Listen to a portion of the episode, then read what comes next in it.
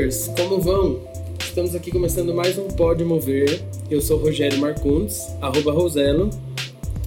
E a gente está falando um pouco sobre os desdobramentos do texto A Festa do Coco das Comunidades Quilombolas Paraibanas, Ipiranga e Guruji, Acontecimentos e Corpo Negociações, que é a dissertação de mestrado da Petícia Carvalho. E a gente vai falar hoje especificamente sobre os desdobramentos do Entra na Roda, que, que foi abordado o capítulo Vida e Morte, Fluxo e Agenciamento, Tradição e Novidade na Festa do Coco. É, especificamente hoje, estou aqui com o Antônio Júnior Siqueira.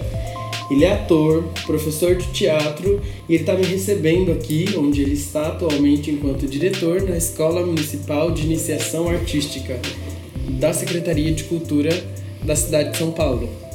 É, o Antônio, ele também é fundador da Companhia Ilustrada de Teatro. Se você pesquisar no Facebook, você vai encontrar lá todo o trabalho deles. Muito obrigado por estar recebendo a gente aqui, Antônio. Obrigado a vocês. E você está no Papo de Suricato. Tá. Solta a vinheta.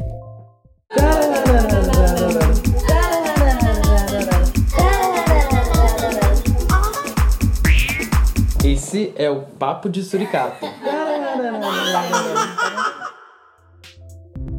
Antônio, deixa eu começar perguntando para você, Uhum. é, você que está ocupando, né, agora um cargo de extrema importância dentro da, da Secretaria de Cultura, né, que é o cargo de diretor da Escola Municipal de Iniciação Artística. Eu queria saber, é, para você enquanto artista, enquanto artista educador, o que é arte educação?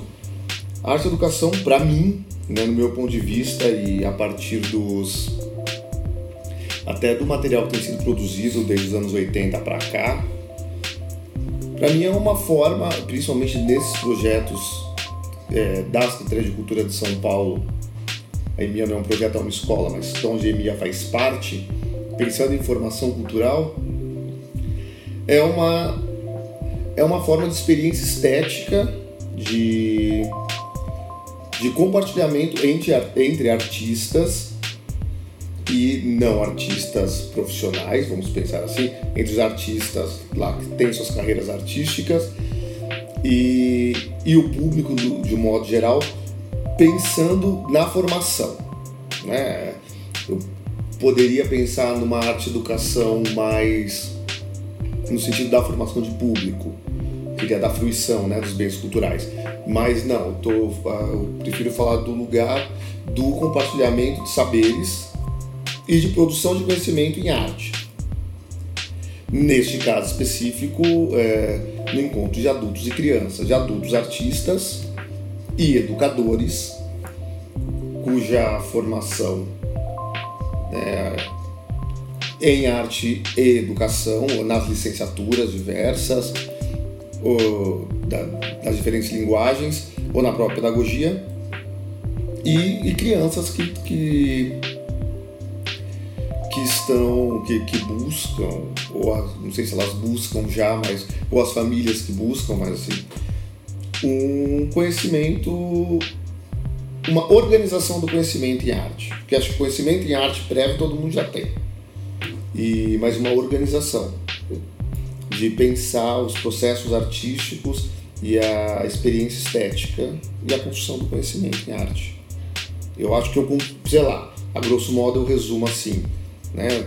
Posso não vou pensar na, na concepção da própria arte educação com a na abordagem da professora Ana May Barbosa, mas não, sei, né, na abordagem triangular tal e coisa, mas eu prefiro pensar numa educação artística ou numa experiência estética é, entre adultos e crianças, adultos artistas e crianças, é, cujo objetivo principal é a construção do conhecimento e organização do conhecimento em arte.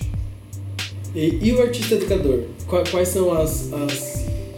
Eu vou chamar de competências mesmo, né? O que precisa um artista educador para que ele, que ele seja é, apto a desenvolver? Que nem todo artista é educador, nem todo educador é artista. Sim. Mas como é que acontece essa junção? Na sua visão? Na minha visão, acho que a junção Primeiramente, né, o artista educador ou o artista professor, como a gente chama aqui. É... Então sempre o artista está antes, né? Tá em primeiro lugar, acho que não, não à toa. Não é só por uma questão alfabética. Mas porque pensando nesse artista como, como uma pessoa que vive processos artísticos, assim, uh, processos criativos. E para eu propor processos criativos, eu viver processo criativo é muito mais, fica um terreno muito mais é, conhecido para mim. Né? Não é apenas um professor de artes que estudou para ser professor de artes e ele vai propor o, o conhecimento, a construção do conhecimento, mas assim, a partir do momento que eu vivo um processo criativo e como aqui na EMIA, quanto nos programas, a gente trabalha com processos criativos, é, é, o artista ele tem a ele tem esse conhecimento, né? ele tem essa segurança do, de viver um processo criativo. Então eu vou propor esse processo criativo. Estou falando do artista, do professor que aí muitas vezes, muitas vezes não, ultimamente tem uma discussão aqui na escola se é artista professor ou professor artista.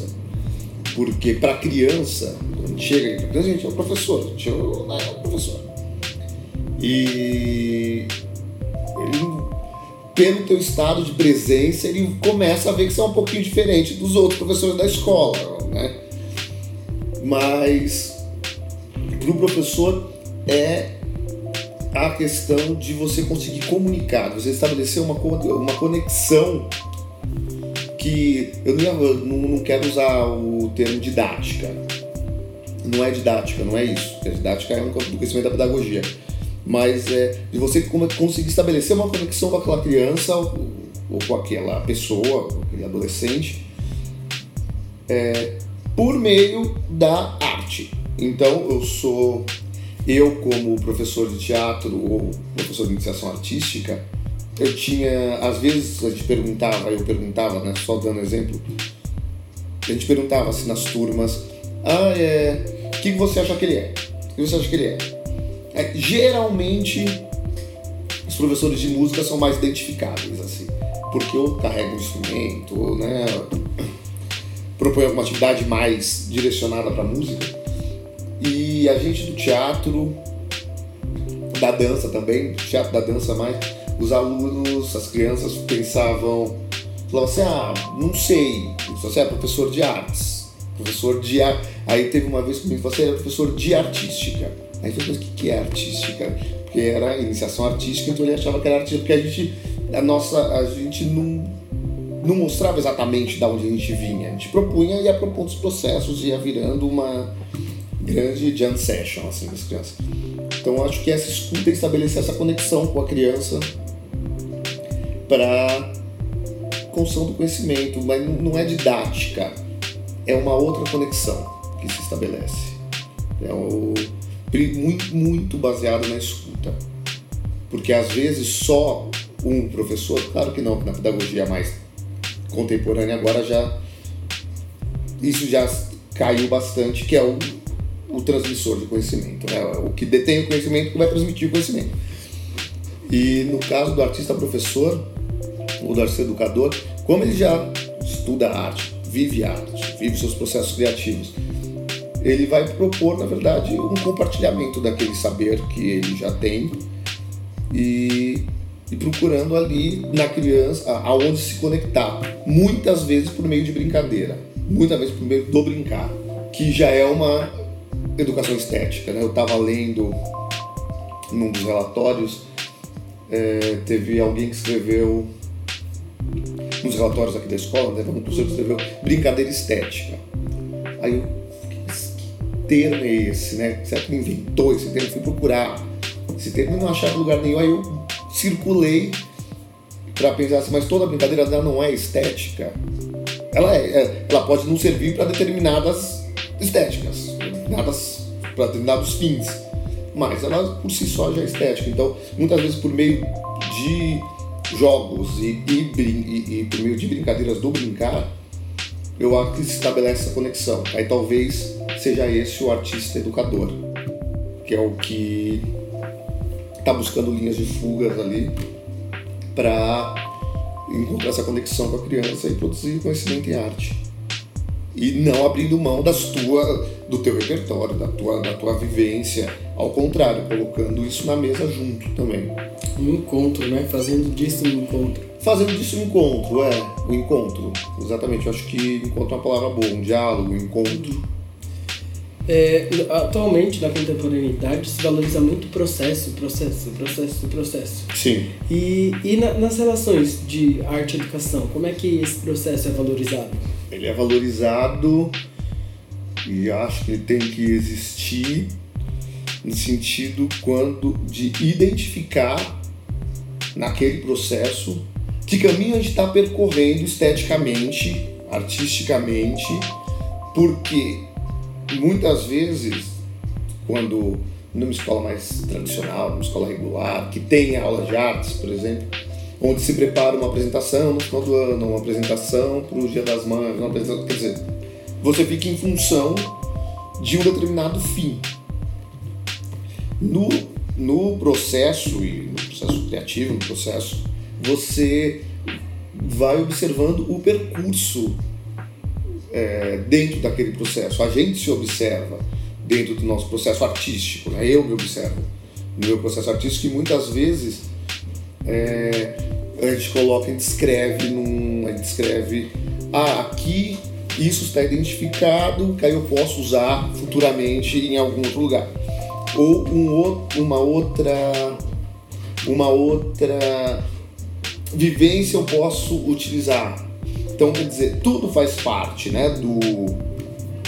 Eu ia falar, tudo faz parte do processo artístico, mas é, mas é isso, é redundante, mas é tudo é processo. É, tudo é processo. É, e muitas vezes o que, que já não faz muito sentido para a arte educação e para a construção do conhecimento e arte por meio de processos criativos é você pensar que o, a apresentação, digamos assim, que a gente não chama de apresentação. Eu costumo não chamar de apresentação, e aqui eu mudei realmente o termo quando eu assumi a direção de apresentação do final de ano, que a gente que eu comecei a falar compartilhamento. É, muitas vezes o do compartilhamento, que é quando você abre o processo para o público, para a troca, ele também está em processo. Ele também não está finalizado. Porque se ele está finalizado, tem que parar ali e não tem mais, morrer. Porque é, é, é, pensar numa construção viva. Eu acho que é vida. Eu acho que o processo é vida. Pensar agora, refletindo, fui construindo juntos, eu acho que é vida, tem que estar tá vivo. Tem que estar tá pulsante, acho que é pulso.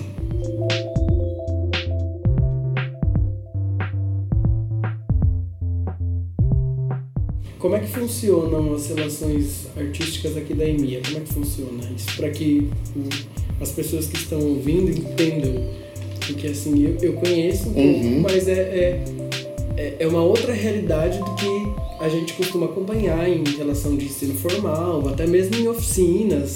Quais são os processos que as crianças é, são submetidas como arte e educação? Qual é essa visão? Como é que funciona o trabalho, a dinâmica de trabalho, para que as pessoas entendam minimamente como é que. É, de, de, que universo é esse que você fala? Tá. É, aqui, assim, para explicar isso, eu vou ter que explicar um pouco a estrutura do, do curso, uhum. assim, né? Da, da escola. Então, quando a criança chega com 5 anos, 6 anos ou 7 anos, que são as idades que ela ingressa na escola, a partir daí ela não ingressa mais.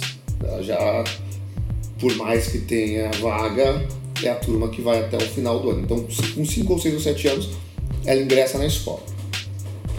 A gente pensa primeiramente que para 5 anos e 6 anos, é, como que a gente pensa essa relação? É muito mais de acolhida, onde os professores vão é, pensar em atividades, não, não quero usar o termo atividades lúdicas, porque todas são, mas assim, pensar num acolhimento para essas crianças, é, que a brincadeira esteja muito presente, que as linguagens não, não estejam claramente definidas, uh, que, que haja um, um, certo borrão aí entre as linguagens, para que a criança se sinta à vontade para poder se expressar.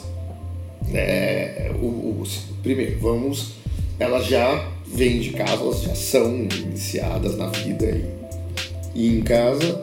E aqui a gente vai pensar assim, ah, é, é mais um campo de expressão, experimentação e talvez até como diz Zé Celso, de manifestação. É o pré-expressivo, se a gente for colocar numa caixinha lá do, do estudo. É, então, as propostas são muito de brincadeira, muito de faz de conta, muito de imaginação.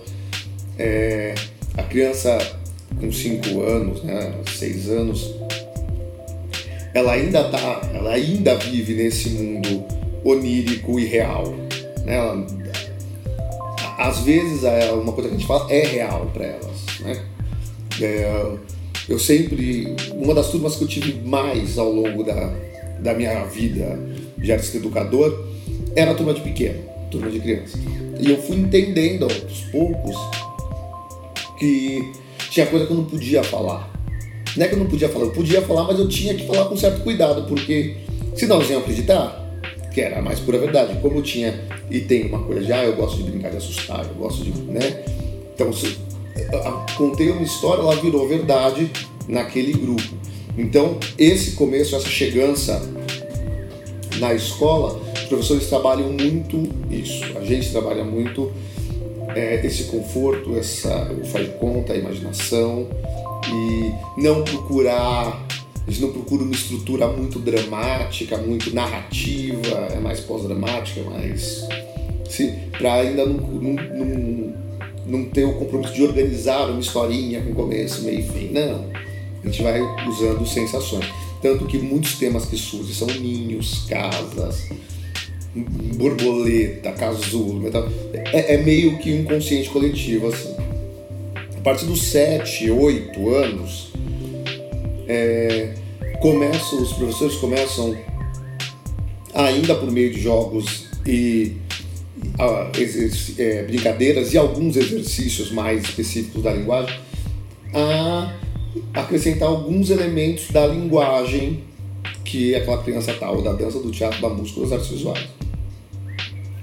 Alguns elementos, porque não que seja necessariamente, não seja obrigatório colocar, mas começa a existir, exigir, ser exigido das crianças, das próprias crianças, das famílias, o, é, aonde é que está o teatro aí? Onde é que está a dança aí?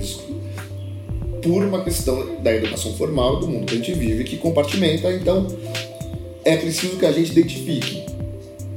Então, aí em alguns momentos você tem, ah, vamos fazer, então isso aqui é um exercício a gente está brincando de rolar, e daí a gente começa a brincar de várias maneiras de rolar e, e, e identifica aquele como um elemento corpo, é, da linguagem corporal, da linguagem da dança.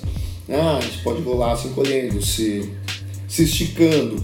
E você vai aos poucos introduzindo elementos da linguagem. Improvisação teatro, é, improvisação na música. O contato com as artes visuais eles já é como as artes visuais dominam um pouco o terreno fora daqui, assim, na educação mais formal, então eles já têm mais esse contato, eles já sabem o que é, o que é desenho, o que é. Enfim, então a gente vai já mostrando os elementos da linguagem. No quarteto, que é aí, quarteto que a gente chama, que é quando a criança tem 8, 9 e 10 anos, que eles têm os quatro professores das quatro linguagens, se estabelece sim um, já uma pesquisa com as quatro linguagens. Ele tem um professor de cada linguagem na sala, e por mais que todos trabalhem juntos, e às vezes isso gera algumas crises nas crianças, porque eles não sabem o que eles estão fazendo, porque eles já estão sentindo mais ainda a necessidade de saber o que é do modo mais tradicional, né? mais clássico.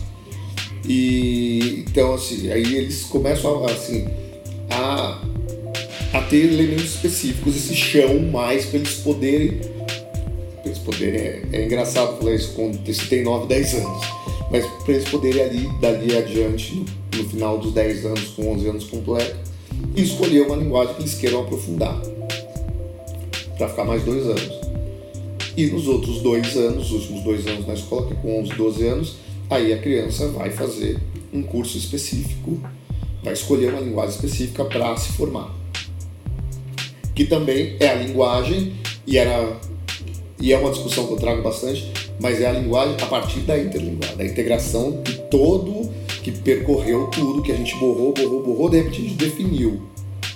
E o que a gente não quer é que ele fique só com aquela definição, mas que ele se utilize das outras também. Aquela é naquele momento que está aparecendo um pouco ali. Ah, estamos aqui é, fazendo teatro, mas não é o teatro como se pensa o teatro mais tradicional. É, ele é, é recheado, cheio de outros elementos, que é, que é a formação, que seria a formação integral. Então, eu acho que esse percurso que vem desde o, da brincadeira e ele vai se nunca perdendo a brincadeira, essa é a grande verdade. Mas depois ele sendo mais é, melhor identificado e apontado pelos professores com as crianças, ó. Aqui estamos fazendo e isso tem a ver com isso. É, isso aqui tem é, isso aqui é uma, um elemento típico do teatro. Ah, por quê? Aí começa, inclusive, não começa aí, ele começa um pouco antes, mas aí ele ele tem mais oportunidades de fruição de obras, de visitar exposição, de assistir espetáculos, de, de assistir filme, de trazer filmes, de trazer espetáculo, porque aí para poder começar a identificar as outras coisas que a gente está ali fazendo, meio que brincando, nem não brincando, mas brincando sério. Então, estamos estabelecendo, sim, juntos, um, uma produção de conhecimento em arte. É interessante que quando você fala, ele não é funilado, né? Ele é, ele parece um ralho, um galho, né? Galhos que vão criando, é, enfim, desdobramentos, desdobramentos, desdobramentos, por mais que seja específico, não tem como ver que é um Não tem, é, sim. É tem uma legal. professora, que foi professora da EMIA, que é a Marina Marcondes Machado, que ela começou com uma, era quase que, não era uma brincadeira, mas assim, quando ela propôs a abordagem dela, nos dos textos que ela escreveu, que ela vai falar da abordagem triangular, tá? É a fruição, a reflexão, enfim.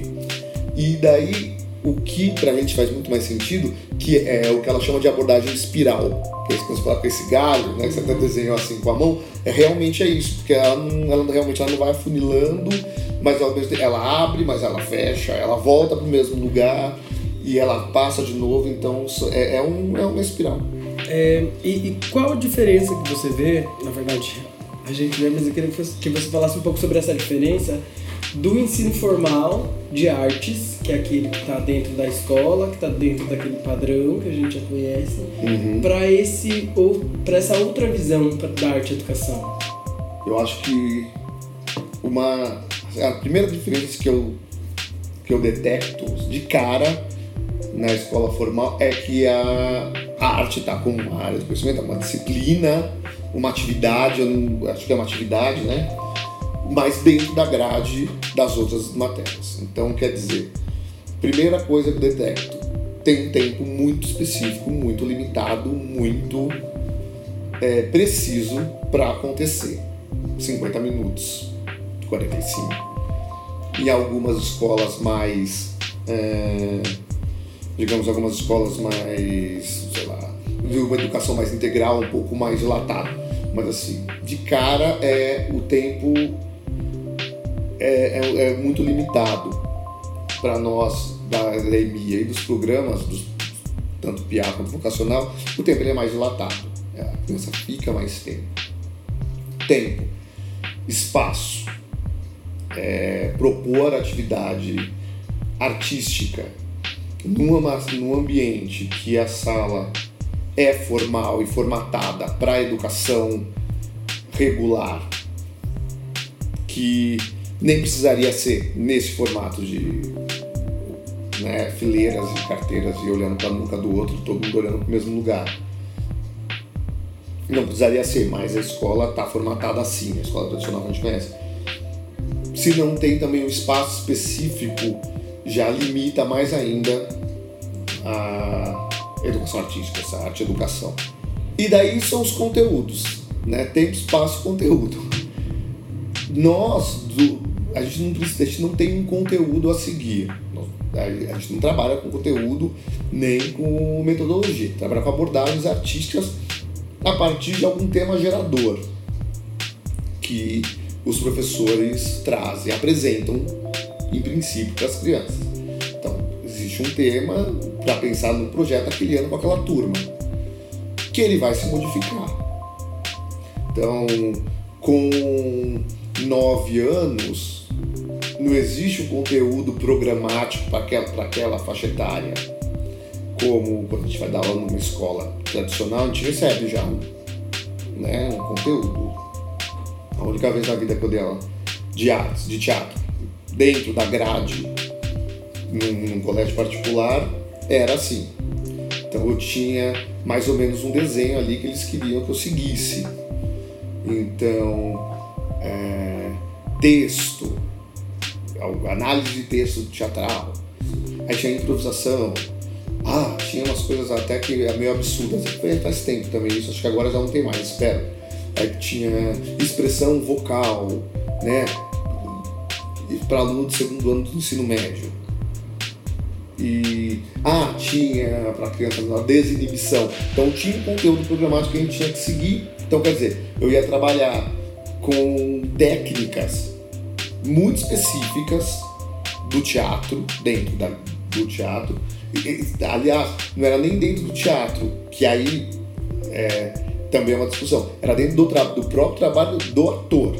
Não era nem de uma forma geral no teatro. A gente não ia estar pensando o teatro como expressão, mas sim a então, técnica de desinibição, vo, técnica vocal. Então era muito específico do trabalho do ator e seguindo e para seguir esse conteúdo, eu tinha que abrir mão de um monte de outras coisas, um monte de outros jogos, ou tentar inserir alguns jogos já específicos, jogos teatrais, aí seguir a Viola Spolin, ou seguir o, algumas coisas do Augusto Boal para poder entrar ali.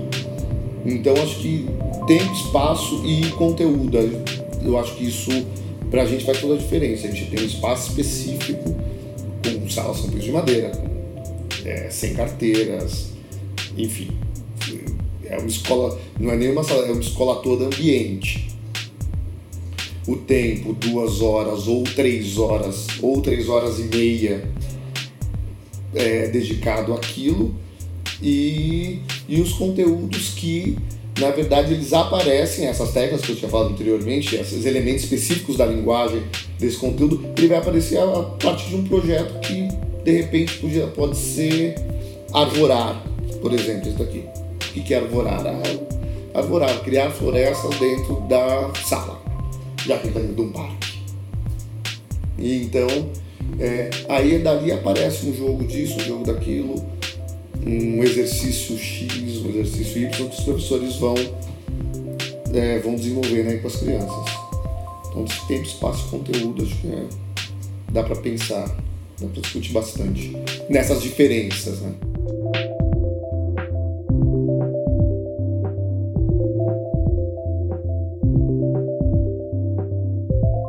Pensando um pouco nessa nessa relação de romantizar a arte, né? Que, que a arte muda e a arte transforma, que de fato a gente vê que mudam-se é, formas de pensar, cotidianos, comunidades, enfim, que é, ela promove essas transformações. Você, enquanto artista educador, tem alguma transformação que você já acompanhou que para você tem um significado especial, diferente, que você retoma né, na memória? Primeiramente a minha.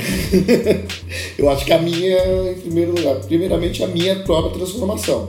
Porque eu fui me transformando, a gente está sempre se transformando, assim, mas eu fui me transformando ao longo do tempo. E, e por exemplo, sem é, a minha, talvez, citando um exemplo, depois eu junto algum outro exemplo, de que eu vi, mas primeiro a minha, que é ir ao chão com a criança. Se essa para mim é a minha grande transformação. De não falar eu em pé e a criança sentada, ou a criança, ou a criança em pé também, só que eu sou maior. E eu estando maior, eu vou falar de cima para baixo com ela. E acho que a primeira, minha primeira transformação é agachar ao, ao olho da na altura do olho da criança e falar com ela de igual para igual. Não de igual para igual, mas na mesma altura. Então essa é a minha primeira transformação. E física, inclusive, porque depois que eu descobri isso, se foi, se torna um exercício constante, porque aí a idade vai chegando e toda hora fica subindo, descendo, subindo, descendo. A gente tem que estar sempre preparado fisicamente para poder ir ao chão com a criança. E... Então acho que a primeira é essa, de estar ali olho no olho. E o quanto estar, quanto propor e estar ali assegurando que as crianças têm esse tempo, espaço para para ser criança e e ainda recheada por uma educação, uma experimentação em artes, é, o quanto isso também foi me alimentando para o meu próprio trabalho artístico. Muitas, é, muitas não, mas algumas das temáticas, inclusive, que já surgiram em aula, assim, nossa, por que, que eu nunca pensei em levar isso para o palco ou levar isso para uma cena? Olha, isso é cena, né? assim, eu vou anotar porque um dia eu quero fazer. E das crianças, assim, de, de trajetória, é quando, quando eles me surpreendem. Teve uma, uma turma que eu tive que era de criança pequena, também de 5 anos. E num dos últimos dias de aula a gente estava sentado no chão, acho que era, o, acho que era a última aula, inclusive e fazendo umas brincadeiras, uns desenhando, cada um tava fazendo uma coisa, assim, tava um ateliê. Assim, e cada um fazendo uma coisa. E eu lá também fazendo uma coisa, aí eu comecei a escrever, a fazer uns desenhinhos, e aí eu ia e jogava, eu mesmo saía e jogava debaixo da porta. E aí alguém eu falava, nossa, chegou uma carta aqui assim, ah, cuidado que vocês vão morrer. Ele desenhava uma caveirinha. Oh, oh, não sei o quê. E tinha uma menina que a gente, eu e ela, a gente tinha uma relação quase de irmão, como se eu fosse da idade dela. E, e daí ela, de repente, na terceira carta, ela sacou. E que era eu que estava mandando. Então aí ela mesmo pegava o papel, e escreve, ela não sabia escrever Fazia um rabisco, ela jogava e na hora que ela jogava, ela falava: Olha, chegou mais uma. Aí pegava e falava: O professor Antônio vai morrer. Tudo ela falava que eu ia morrer. E aí, pra mim, assim, eu fiquei assim: Nossa, ela sacou um jogo aí que nem eu sabia que estava se estabelecendo esse jogo. No ano seguinte, ela continuou no PIA, era, foi no PIAs ela continuou no grupo e eu já não era mais professor da turma. Então, e ela já estava. Era, era turma de 5, 6 anos, 5 a 7 anos, né? Era no piano. Acho que no ano seguinte já estava com 7, quase 8. E o grupo dela, da Larissa, Larissa, né? o grupo dela fez uma um projeto de cartas. É, e a partir dali começou a rolar todo um projeto de carta que acabou contagiando a minha turma, que era uma outra turma de crianças mais velhas, com outra turma de outro céu, que se trocaram cartas. E então, aí eu ficava pensando, será que ela tá ligada que foi a partir dali, ou será que não foi a partir dali, eu que acho que foi? Eu nunca conversei isso com ela para saber, mas eu acho que foi um, é, um disparador aquilo, assim, e é uma história que eu lembro sempre. Que, assim, por causa de um jogo, de um momento, de repente virou um projeto e até quando vi eles estavam estudando, porque já não fazia muito mais sentido, carta escrita, já não eram faz uns nem oito anos, seis, sete anos. Já não tinha, era e-mail, já era no WhatsApp não, mas era mensagem de texto. Então acho que foi um, um deflagrador ali.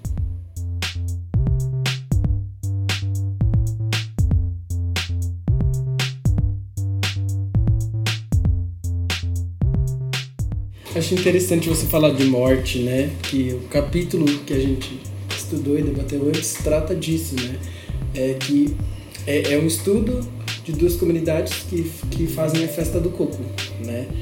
E aí a mestra falece em uma dessas. É, na verdade, ela falece algum tempo antes, depois a, a pesquisadora, que é a Petícia, vai para lá, para a comunidade e vai ver como é que estão sendo esses pós-desdobramentos. Então, uhum. assim, ela acontecia num bar e aí as pessoas, o novo dono do bar já não já levou um forró para tocar no meio e aí causam uma ruptura grande de quem quer dançar forró e de quem quer a festa do coco.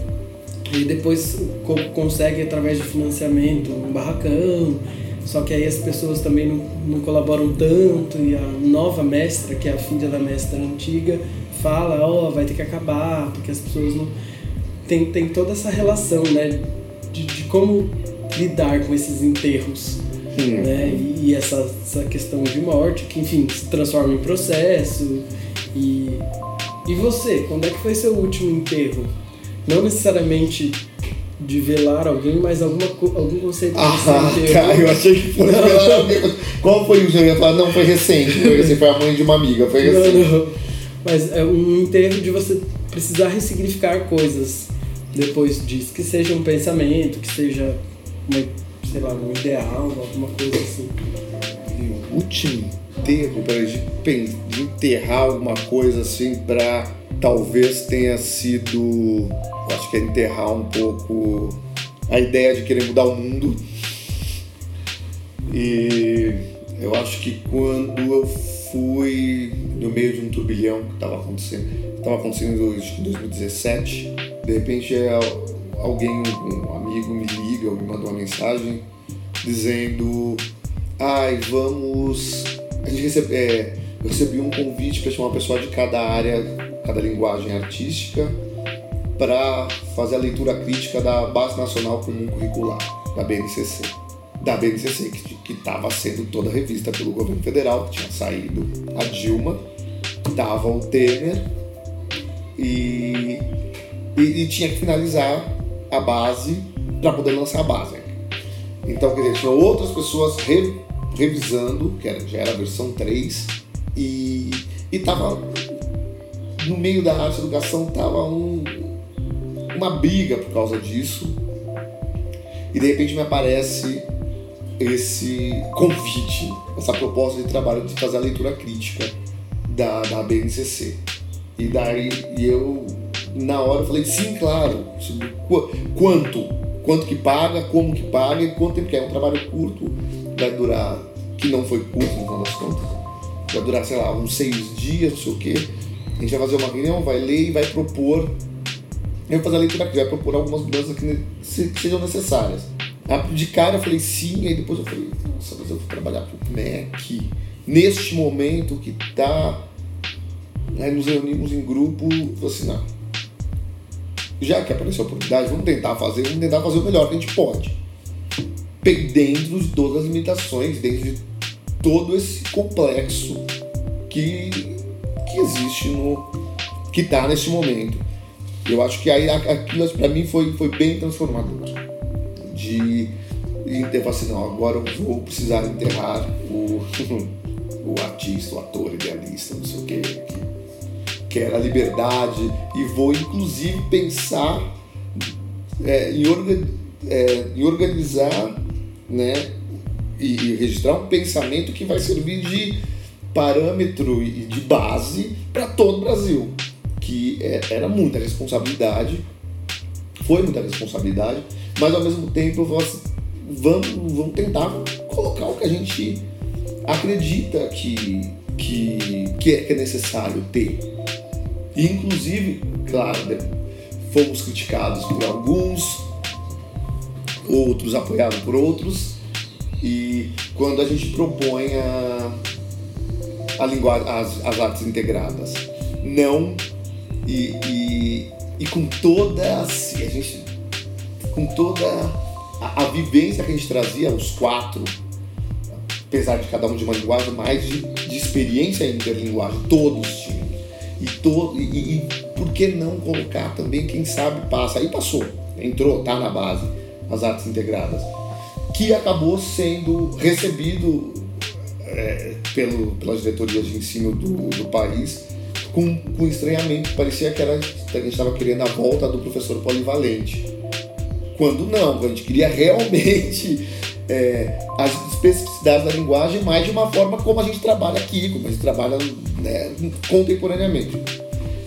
E eu acho que ali foi, sim, tava, né, fui prestar um serviço pro no momento pro, pro órgão que era o MEC, no momento meio que conturbado de finalização de base, criticada por muitos educadores, defendida por alguns outros, mas pensando de, em, que, que seria importante naquele momento a gente tá naquele processo. Ela já estava escrito, seria leitor crítico. Eu não, não ia escrever, não ia inventar mais nada. E de tirar algumas coisas e colocar outras. Então foi. Eu acho que foi esse momento de quase enterrar aquele garoto que ia mudar o mundo. acho que foi isso. E para acabar, a gente tem um quadro nesse, no Papo do Suricato que chama Contraction and Releases, que é um conceito da modernidade, da Marta Graham, né? contrai de um lado, relaxa do outro. Tá. E aí é o famoso toma lá da cá, bate bola, enfim, cada um tem sua referência. Como tratamos da dança, vamos uhum. contrair de um lado e relaxar do outro. Tá então bom. eu falo uma palavra, você, com uma, duas, três palavras, uma frase simples, é, se coloca com relação Ah, eu achei que eu tivesse que, ah, que representar corporalmente. não, não. Tá. Contraction. Contraction. Contraction and release. Criança, criança, criança. É uma fase da vida de uma fase biológica, inclusive, do desenvolvimento humano, de construção e relaxamento. Artista, artista, artista. Um trabalhador Primeira coisa que me vem na cabeça, assim, é um trabalhador. Como um trabalhador qualquer. Mas ele é um trabalhador que tem a oportunidade de trabalhar com sensível e trabalhar com, umas, com esferas mais abstratas, mais aliás não não abstratas. Eu acho que é um trabalhador que tem a possibilidade, a oportunidade de trabalhar com subjetividades. Arte e educação. A salvação do mundo. Mentira, quase. Se eu acho que é, é um espaço que deve ser um pensamento, um conceito, um espaço que deve ser assegurado e ampliado cada vez mais. Nascimento. Encontro. Para mim, encontro. Nascimento é, sei lá, encontro. Vida. E vida. Vida. o que pulsa, assim, o que. Acho que o que lateja, mesmo num. sei lá, quando está com uma infecção, uma inflamação, que lateja, você volta a atenção para lá. Então acho que é tudo que você que te chama atenção por causa de algum pulso. Morte. Morte. Morte. Morte. É baita de uma curiosidade. assim, pra mim, é muito é curioso. É um aspecto que eu tenho total interesse. É, apesar de ter muito medo. Processo. Processo, processo, processo. É uma parte. É um fragmento. Emia. Emia. É o lugar que correlaciona, se eu for pensar assim, arte, educação e infância. Escola. Para mim ainda é uma forma de organização. Eu acho organizado. É, é discutível, tudo é discutível, mas ele é absolutamente organizado. É um sistema, é uma, é uma instituição absolutamente organizada. É, e eu tive uma experiência recente com a Emia e eu trouxe uma palavra específica: cemitério. Cemitério. eu acho ele muito contemplativo. Eu gosto muito de cemitério. Eu acho é, um lugar de respeito, de contemplação e de e que diz muito sobre sobre a nossa cultura, diz muito sobre a gente, as for a forma que a gente enterra nossos mortos, quando, né? E o Antônio? O Antônio, o Antônio eu, curioso e inquieto, mais do que curioso. Pode mover. Antônio, queria agradecer você, muito obrigado pelo papo, muito, é, eu acho que, que real, né, com essa visão da que, que você tem de arte e educação, do seu trabalho que você trouxe. Eu acho que, principalmente para as pessoas que estão escutando, que, que vão ouvir, que vão indicar depois, para que outros ouçam essa visão, eu acho que ela é muito importante, assim, sabe? Entender o que é uma arte e educação. não só para chegar e se mergulhar e propor coisas. Lógico que é muito importante isso, mas é importante também ouvir quem tem experiência. Eu acho uhum. que isso vai ser uma coisa que vai ficar aí para legado. Muito obrigado. Obrigado a você. Eu acho que uma coisa que talvez não tenha falado e que é muito importante que a arte educação seja feita por arte educador, ou artista educador ou arte educador. É, independente de se ele é licenciado em arte, licenciado em teatro, o professor, eu, eu acredito, sim, quanto, ma, é, quanto mais formação ele tiver, garante inclusive outro espaço de briga por aí. Assim, ó, nós temos aqui, nosso campo de conhecimento é esse, temos essa formação. Mas a importância é feita por arte educador. É, é, um, é diferente e é, um, é, é outro campo, não é artesanato. O artesanato tem seu lugar, que eu respeito, que eu adoro, mas não é artesanato, não é terapia ocupacional, que tem o seu lugar também, não é terapia, não é arte terapia, que também tem o seu lugar, é outro campo da arte mas arte que seja feito por arte educadora, com quem se preocupa tanto com o ensino e aprendizagem quanto com os processos artísticos. Isso. É isso, obrigado então, Antônio. É, então é isso, galera. Fiquem aí com os nossos episódios, acompanhem o Pode Mover e a gente se vê no próximo Papo do Suricato. Tchau!